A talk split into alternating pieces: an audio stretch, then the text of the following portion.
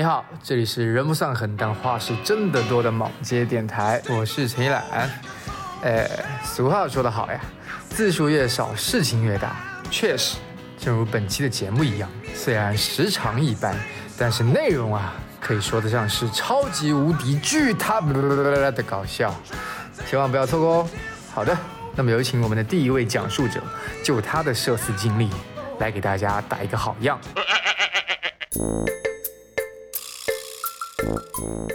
这他妈我都发微发微博了，为什么说不了？对呀，大家好，我是掌中宝，我又来了。陈一兰没有给我加钱，催一下款好吧？然后这个故事其实我在微博上面有发过，就是关于我的避孕套被我爸妈发现的这个事情。但其实这个故事其实是有个非常完整的完整版的，有些故事没有讲全，但是我还是要从头开始给你们捋起。它其实发生在去年的九月，就是二零二零年九月。第一次买避孕套，然后买两盒，但是因为我当时是辞职之后回家了，我就跟我爸妈住在一块儿，也没什么地方藏吧。而且当时是快递到了，我人在外地，我让我爸给我签收了。但我爸有个坏习惯，就是他要看看我买到的是什么东西。然后他拆开之后，我本来以为应应该就是没什么事，因为我买的是进口的，是日本的。我想他怎么着也看不懂。日本的避孕套的字吧，我就很放心的让他签收了。他签完之后给我打个电话，我在哪儿呢？我说我在三亚呀。他说都跟谁在一起呢？我说我一个人。他把电话给挂了。之后等我回到家，推开我房间门，我就看到有两盒避孕套放在我的床头。我走近一看，避孕套的背面朝上，这背面那一面。虽然都是日文字啊，但是有两张图片，就是教大家怎么用这个避孕套的图示，就是能看到那种形状，以及一步一步怎么把这个避孕套戴上去的这个图示。我觉得我爸就就算是个文盲，就是个街溜子，他也能懂这是干嘛用的。就是那一瞬间，我懂了很多。他为什么要给我打电话？因为我妈是个就是可能一年打不过几呃五次电话的人，但。比较好一点是他没有追问我，就是把它放在我的床头罢了，啊，然后后来嗯，我又回来红飘了，我就把这个避孕套放家里面了，但其实我已经用完一套，呃，用完一盒了，我就觉得怎么说呢，得藏起来。虽然我爸已经知道了我有两盒避孕套，但无论如何我得藏起来，是不是？我把它藏在一个我不怎么样的包里面。后来有一天，我妈给我发微信说，拍张那个包的图，说这个包你不怎么用，我把它送给我们一个亲戚小孩了。我就觉得大事不妙，人家他初中生不能接受这种教育吧，不合适吧这。然后我就问啊，你已经寄了吗？就很紧张，打了好多感叹号。然后我妈说没寄，但是我发现了一盒东西，但其实是两盒，有另外一盒是润滑剂什么之类的。然后他给我打电话了，他说你什么时候有空，我们好好聊聊，我们好好聊聊。然后我就说那等我下班吧。然后当天下班回家之后。我正襟危坐在床上，跟我妈打开了视频通话，然后她说：“你老实告诉我，你这段时间在干嘛？”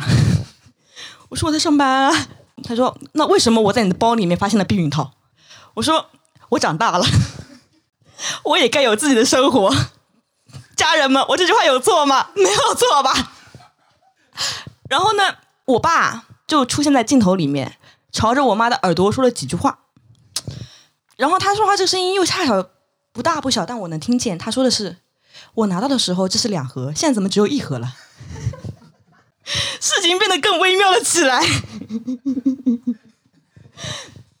关键是那个包是有两层的，外面那一层我放了避孕套，因为就是那种小格子嘛。大的那一层里面我放了一个钢塞。就是嗯，大家可能就是有看过，就是什么狐狸尾巴什么之类毛茸茸的那种。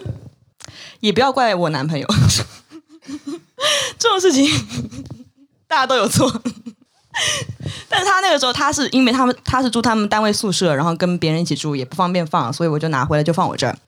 就是其实挺震撼的，就手机屏幕里面的你的母亲当着你的面从一个包里面掏出了一个白色的狐狸尾巴的钢塞。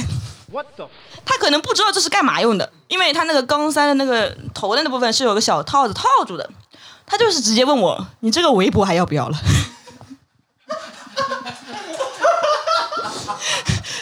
然后我还没，我不知道该怎么说，我还在理清思绪，我就试图理理清我自己的思绪。他开始试着围上了脖子，说：“你不要的话，我可以用。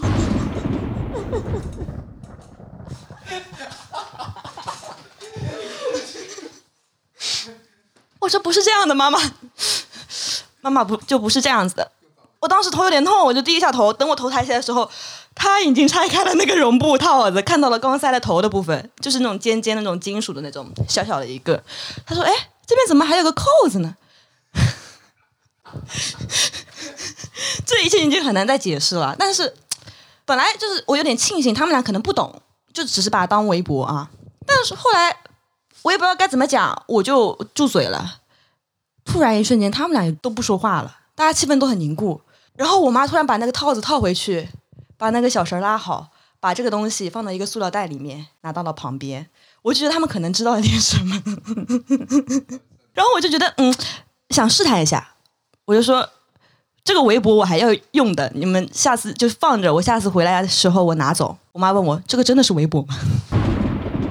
它怎么像狐狸尾巴？我妈开始问我说，你是不是在搞那个什么 cos 什么什么 play 什么？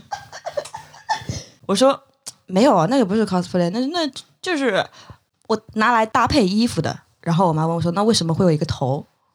我说这个很难跟你解释，就现在的潮流你可能跟不上，我很难跟你解释这个事情。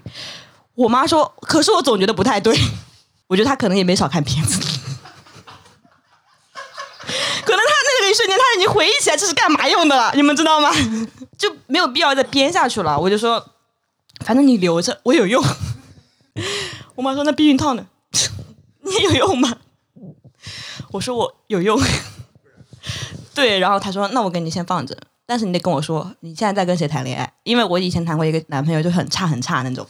我妈她就说，你最好不要再跟这个人有来往。我那个男朋友是内蒙人，然后我还有其他的内蒙朋友。我妈说过这么一句话，说我不允许一个任何一个内蒙人再踏进我们家一步。我那个朋友来我们家找我的时候，他就在我们小小区楼下不敢进来。反正就是我妈就很担心我跟我那个前男友复合。她说，你现在最好跟我说清楚，你跟谁在交往？你跟谁在交往？就是这种。盯着我，很严肃，然后我就说，我真的没有跟谁在交往，因为那个时候我跟我男朋友已经出现了很大的感情问题了，快分手了，没有想说的意思。我妈说，你最好跟我说清楚，因为我上次听你爸跟我说你在做鸡。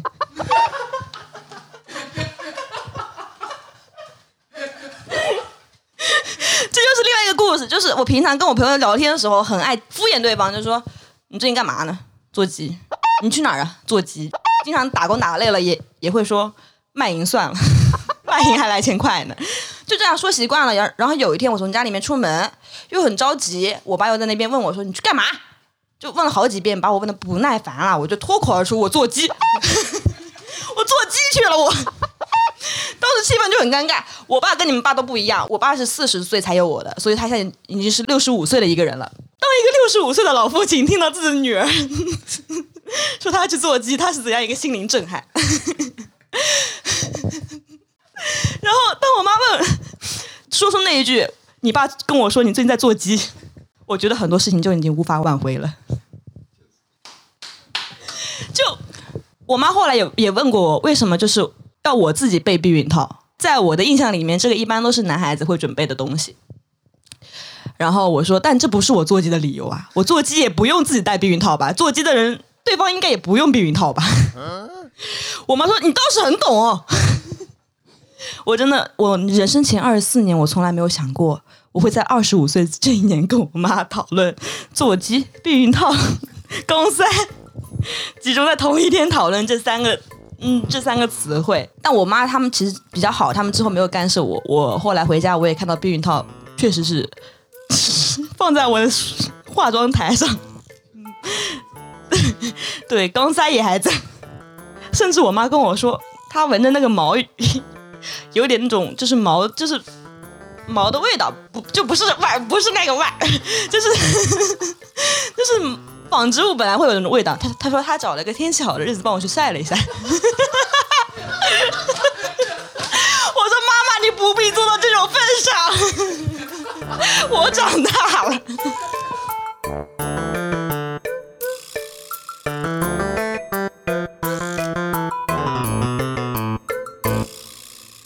有一天，我的朋友，这个朋友我们不方便透露姓名，我们可以暂且叫他红衣哥。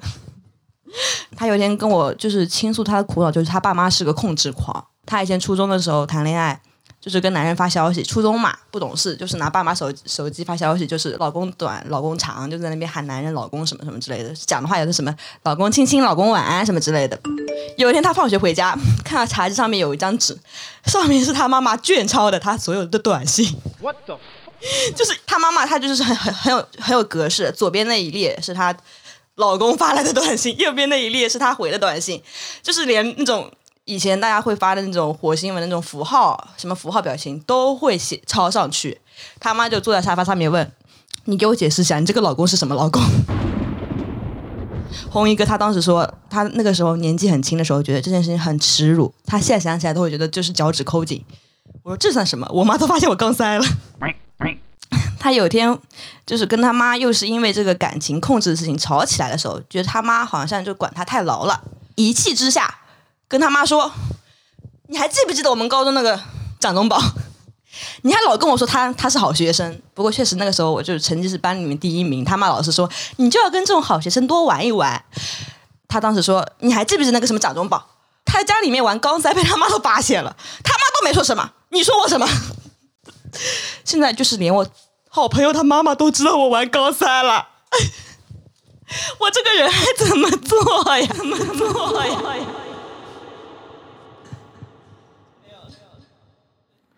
接下来的这位讲述者呢，嗯，内容上来说吧，大差不差啊，也很脏啊，也很脏。大家好，我是点水，微博名叫铿锵玫瑰花花，然后。然后呢？其实大家可能觉得我是一个比较纯情的小女生，但其实，在生活中，我是一个很爱看黄文的女生。哦海棠什么的这些，大家可能都已经。但是我从初中就开始看黄文这件事情，大家肯定不知道。就是我那时候很爱看黄文，而且是那种很狂。乐可这部小说，大家知不知道啊？一个非常有名的群小说，那个时候是我，是我那时候看的。觉得非常的小说，然后我还会去看那种大叔跟 N 多个男人同时做的小说，那种小说放到现在是会被道德谴责的。然后那时候我就在看，而且那时候呃没有像我们这种这种手机哦，我用的是个诺基亚，就那种按键诺基亚，我竟然能够在里面翻到黄色小说，我自己都 unbelievable。就是那时候有一个看书软件在叫 AnyView，就是一个非常古早的看书软件。我在里面发现了非常多的黄色小说，然后我就不分昼夜的在看。只要我在家，我就在看，因为学校不能带手机，我回家我就看。记得那是个晴空万里，我妈在外面洗衣服，我在躲里面看黄色小说的日子。我就不知道为什么，可能尿急吧，然后就想去上个厕所，我就把我的手机。往我床上一丢，我就去了。然后我妈呢，可能是想要洗我床上那个东西，她就翻到我那个手机，好，她就看到了我那个手有锁。她看到了第一页，可能是没有什么东西的，但他妈的连续下面翻了十几页，你把老娘都不记得剧情在哪里了。然后她来把我，她把我的手机拿出来，她跟我说：“你平时就是在看这些东西的吗？”我我也不知道我是应该点头呢还是摇头呢，我就沉默。然后我妈。瞪了我一眼，因为他也不知道该怎么骂我，因为真的太黄暴了。就是不知道你们能不能想象，就是那种一个一个一个男的分别被各种男生就那种呃各种。现在的海棠对于那个时候的我来说是清水网站，是个清水网站，就是现在的晋江。就提醒一下，海海棠这个网站里面的黄色小说是怎么样的？就是它的黄色就是怎么说呢？就是我看的时候，我不能孤身一人看，这种程度。而且你知道那些小说现在已经找不到了，在网上就根本找不到，因为他可能太黄暴了。对，就是那种作者放到现在，他可能是要被被抓起来关个四五年的那种。然后我妈真的就发现了之后，我再也再也再也不敢看黄色小说了。然后以后我就能带手机，于是我带到了学校去看。好的。那么接下来，让我们有请第三位讲述者。嘿嘿，大家好，我是陈一楠。呃，我在两年前入职入职有一家大公司的时候，因为当时我那个工作性质就是去各个酒店去试睡，就比如说去一个高级的民宿试睡一到两个晚上，试睡完了之后，然后第二天回来，然后这一个礼拜都在做那个试睡的那个片子，这样子，然后交差，大概的工作内容是这样的。所以我们在公司待的时间其实很短，一周可能在公司就待个一天到两天左右的时间，大部分时间都在都在外面跑。然后当时刚入职那家新公司呢，跟新的同事可能也不太熟，也不太认识嘛，所以微信上面的管理也就特别混乱。然后有一天，我跟一个新的项目组一起出去做事情，然后当时我们是三个人一起出差。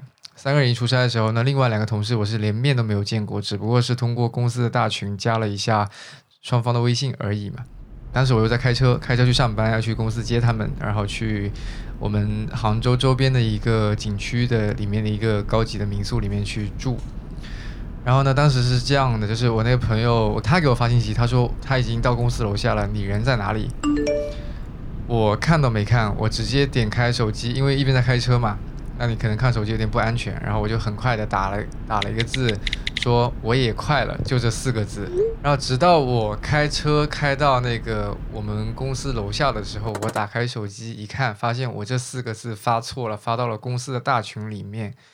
那这个事情其实本身来说，你只是发了一个我也快了这四个字，并没有什么了不起，也也没有什么尴尬的地方存在，是吧？但好死不死，我发的这四个字。是接在了一个人在公司里面发的离职的消息后面。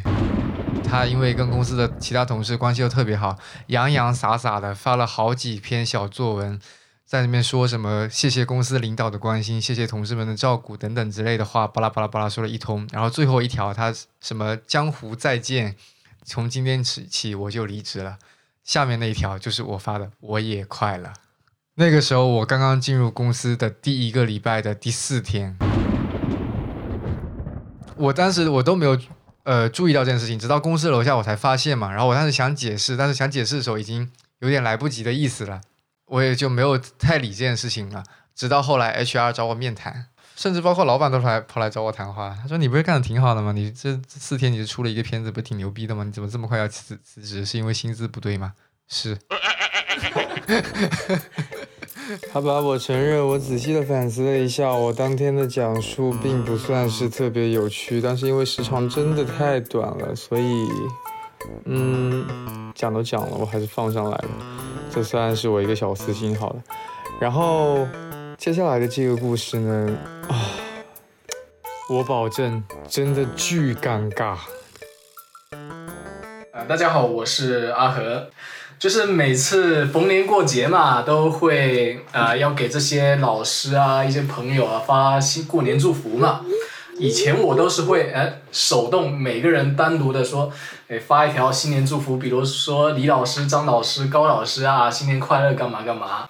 前几年嘛有有一次，然后就是突然比较懒了，我发现哎好像其实要么群发方便一点，因为我的老师里面有好多个都是同样都是姓李的。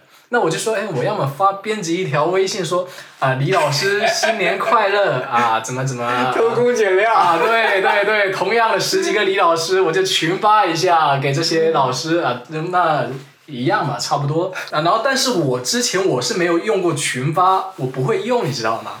我点了那十几个李老师之后，点完发送，我才发现。我的天！我把这十几个李老师拉成了一个群，就是，也就是说，我这个群里面有我的。中初中老师有我的高中老师，高中的美术老师、语文老师什么，还有我大学的老师等等等等，这十来个老师我拉在了一个群。李老师群。我的天！我当时我当场就懵逼的时候，我然后然后你知道更尴尬的事情是什么吗？我当时因为我整个人都慌了，我不知道要怎么处理这个东西，然后我赶紧点了那个删除并退出。如果只是说单单只是拉一个群，那我退群了，然后大家都看不到，也不知道群主是谁，不知道谁拉，那这还好。最主要的是我那条李老师啊，新年快乐，祝您事业顺顺利，什么新的一年阖家欢乐干嘛？我这条信息我发出去了，就在群里面。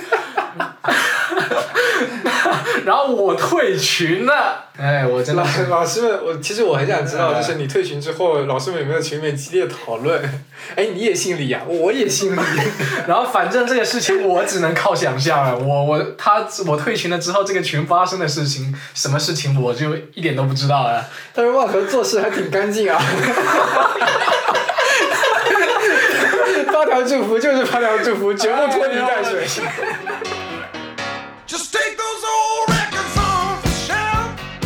感谢你的收听，这里是莽街。我觉得这样的内容应该会做成一个长期的系列吧，我觉得。所以如果大家有非常好玩的，然后呃也是这样非常社会性死亡的事件的话啊，当然自己要加个引号啊，欢迎大家加入我们的听友群，跟我们分享。如果你有好的故事的话，我想请你一起来参与我们的节目录制。我们的官方微信号是莽街的全拼，呃，然后加上英文 tomorrow，tomorrow 的缩写 T M R，也就是 M A N G J I E T M R。你可以加我的这个微信，然后把你拉到群里面来。好的，那么本期的全部内容就到这里结束了。本期节目由我制作，希望你下次光临。